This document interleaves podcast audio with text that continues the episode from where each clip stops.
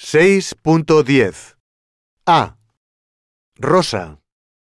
En mi casa, todo el mundo echa una mano con las tareas domésticas.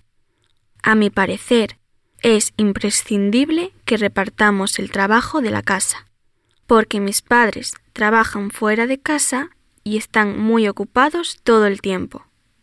Cada mañana, al levantarme, hago mi cama.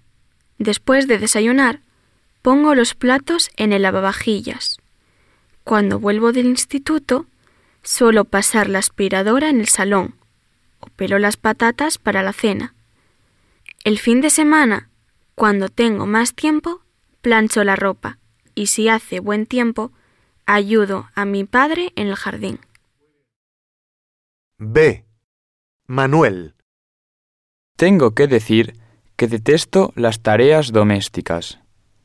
Tengo que ayudar en casa todos los días. ¡Qué rollo! Mi madre quiere que haga la cama y arregle mi habitación todos los días.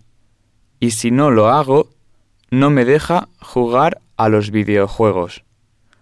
También tengo que pasear al perro dos veces a la semana. En cuanto a mi hermana menor, ella no hace nada para ayudar en casa. No es justo, pero cuando me quejo, mi madre dice que ella no tiene que ayudar porque tiene que estudiar mucho para los exámenes de final de curso.